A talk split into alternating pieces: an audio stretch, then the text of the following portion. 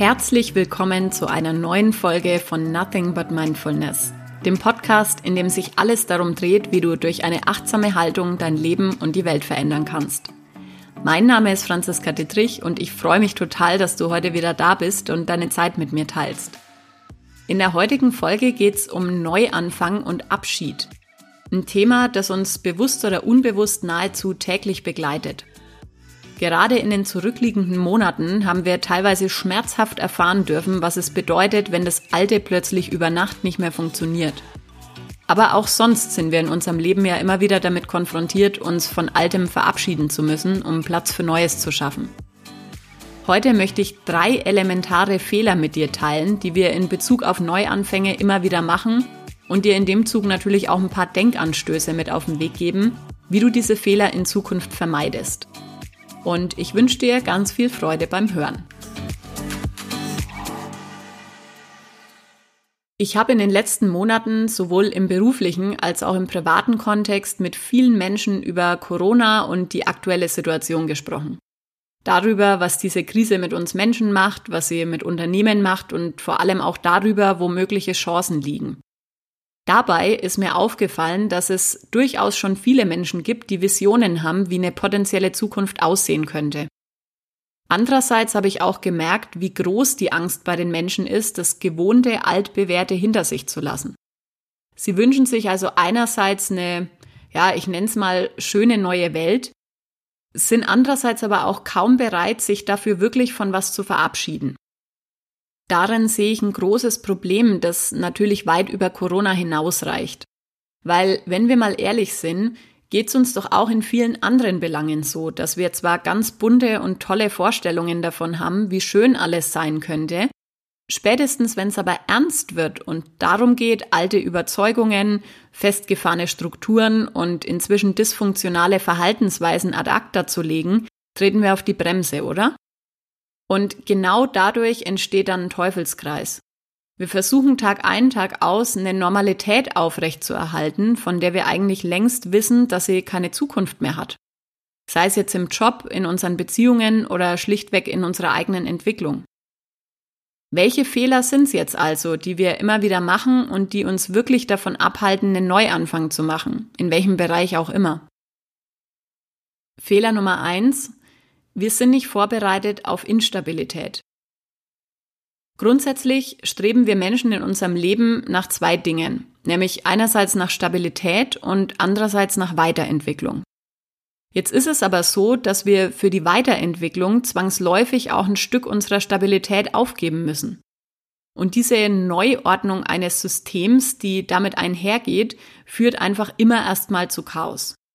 Es gibt also zwischen dem Alten und dem Neuen immer so einen instabilen Zustand beziehungsweise eine instabile Phase, die es einfach auszuhalten gilt. Vielleicht erinnerst du dich an meine Podcast-Folge, in der ich über die Zeit gesprochen habe, als ich mich damals selbstständig gemacht habe. Wir schließen eine alte Tür und warten darauf, dass sich eine neue öffnet. Und genau während dieses Wartens sitzen wir auf dem Flur. Solche Phasen sind manchmal total unangenehm, vor allem auch deswegen, weil wir uns normalerweise ja in der Illusion wiegen, alles unter Kontrolle zu haben. Chaos und Kontrolle widersprechen sich aber ja schon in ihrer Wortbedeutung. Sicherlich kennst du das auch aus deinem Alltag, wenn du versuchst, alte Gewohnheiten abzulegen und neue zu etablieren. Oder wenn du anfängst, von irgendwas Großem zu träumen, das es erfordert, was Altes aufzugeben. Die Zeit, bis die neue Gewohnheit in dein Leben integriert ist, kommt dir vielleicht manchmal ewig vor.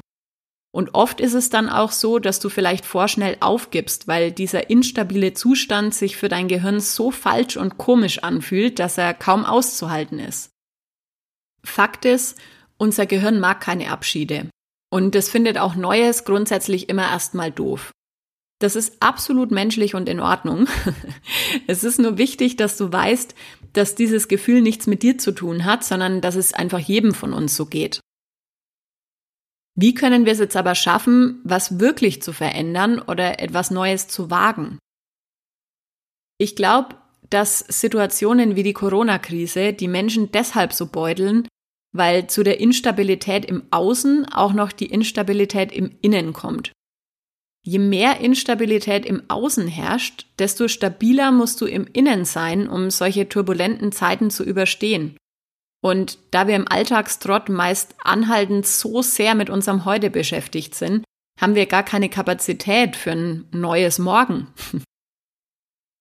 In normalen Zeiten sehen viele Menschen keinen Anlass dazu, sich mit sich selber zu beschäftigen, ihr inneres Navi entsprechend zu programmieren und Stabilität im Innen herzustellen, indem sie sich zum Beispiel über ihre Werte klar werden oder sich regelmäßig auf das besinnen, was ihnen wirklich wichtig ist, was für sie zählt im Leben.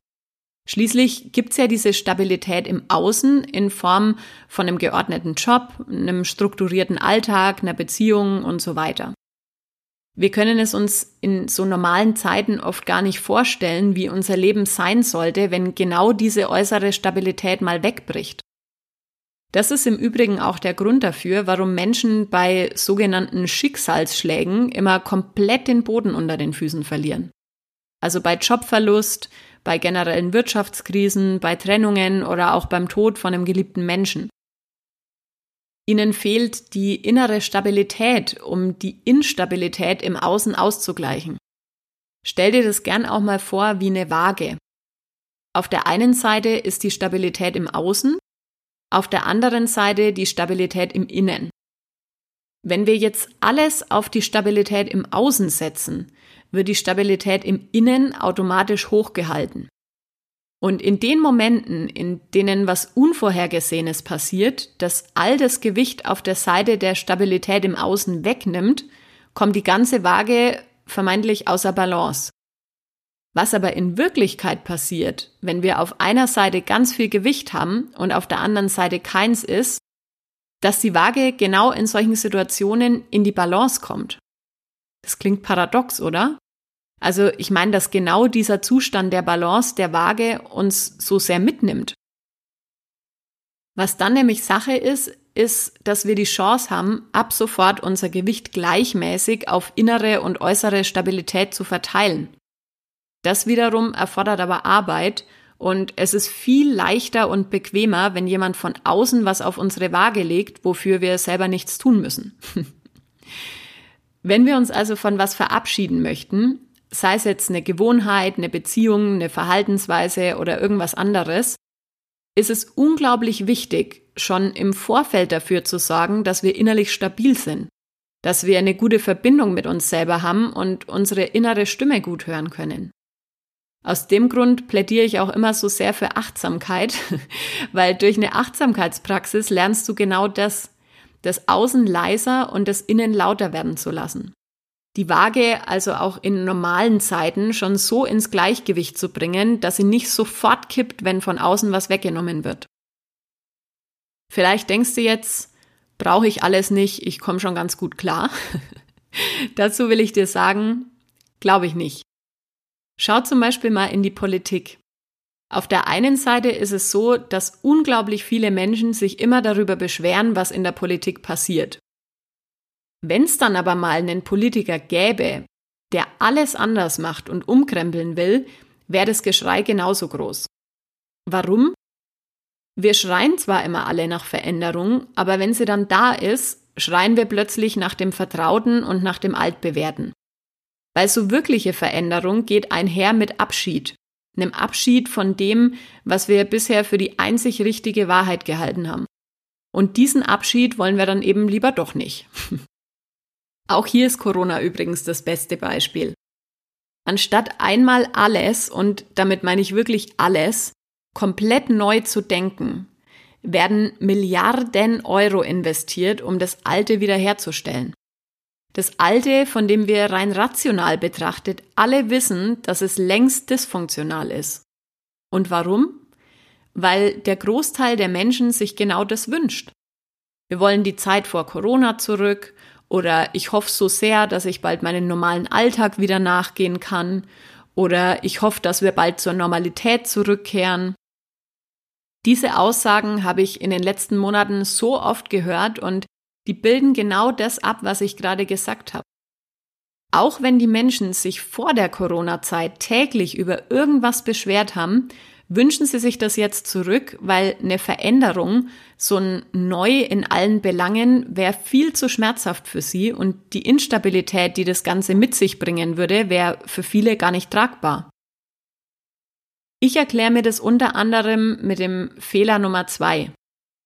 Wir glauben, aufhören bedeutet, dass etwas falsch oder schlecht war.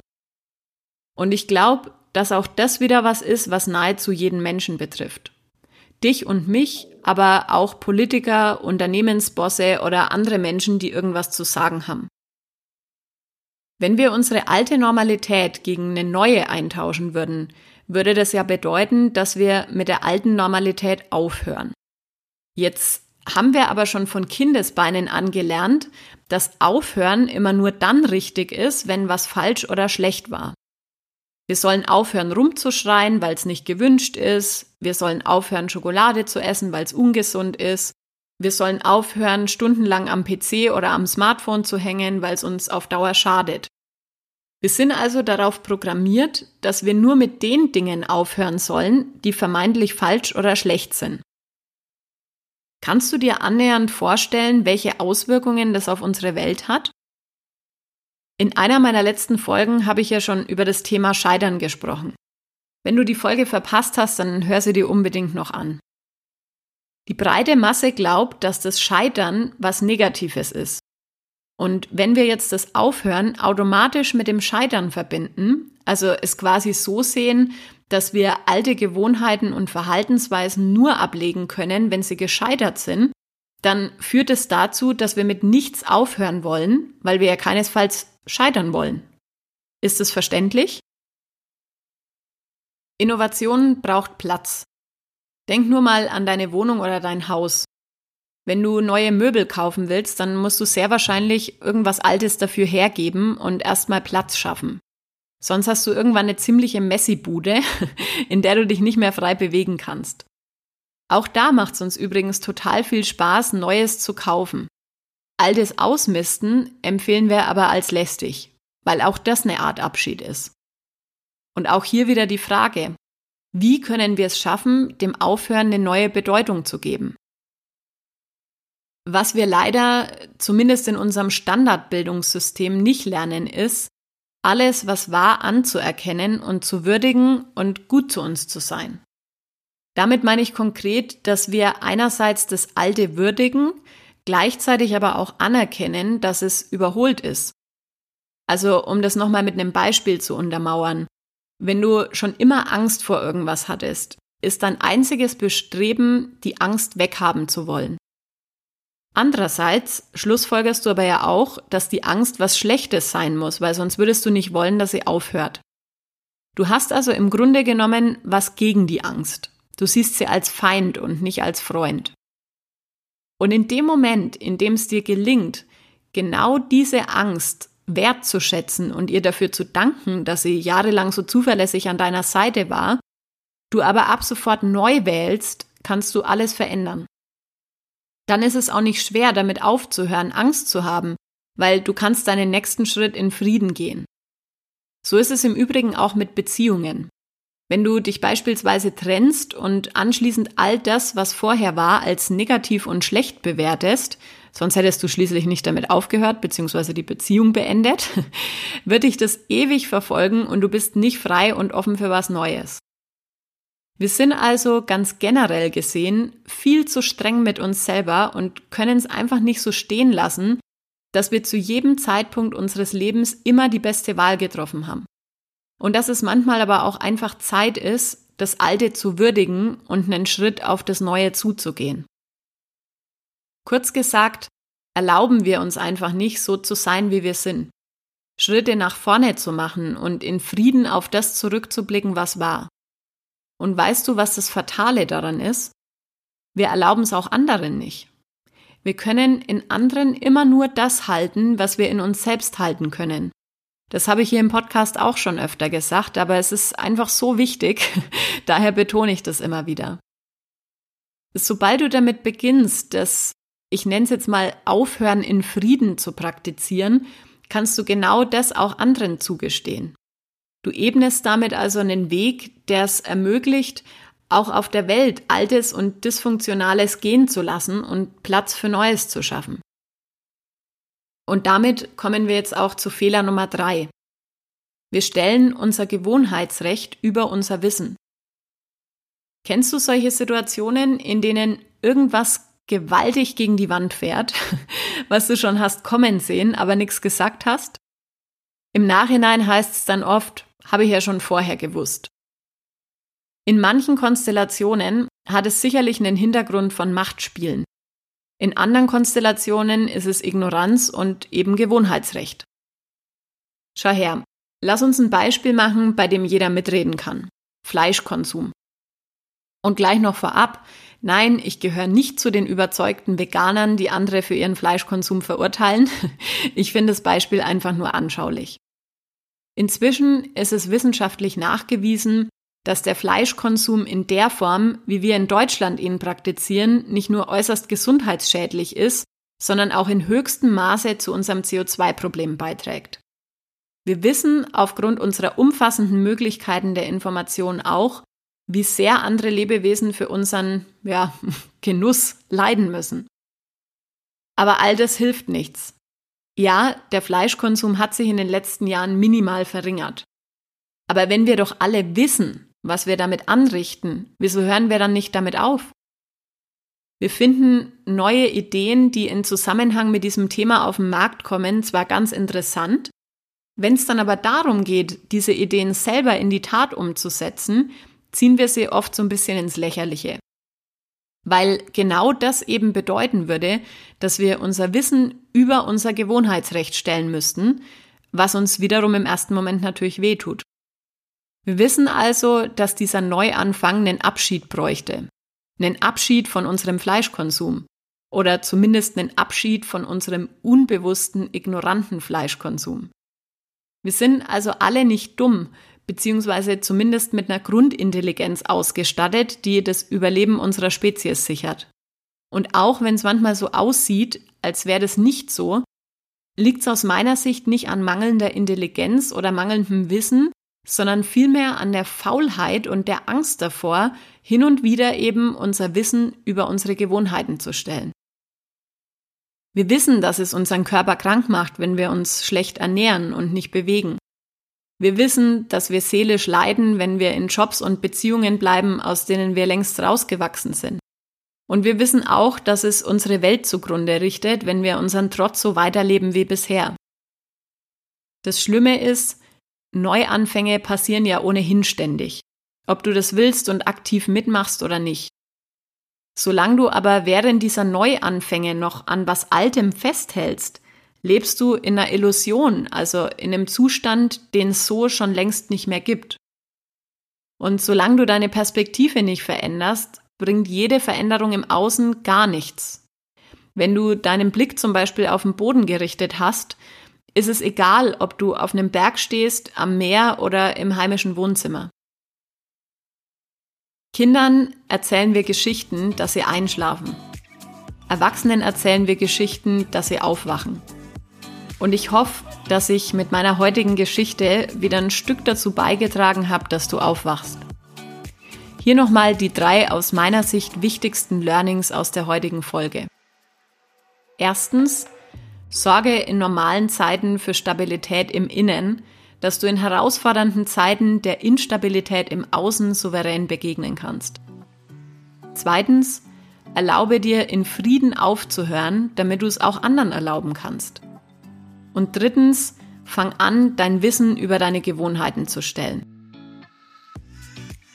Schön, dass du noch da bist und die Folge wieder bis zum Ende angehört hast. Wenn sie dir gefallen hat, dann teile sie gern mit deinen Freunden, deiner Familie, deinen Bekannten und Kollegen. Und wie immer freue ich mich über eine Bewertung auf iTunes. Da ist nämlich auf jeden Fall noch Luft nach oben.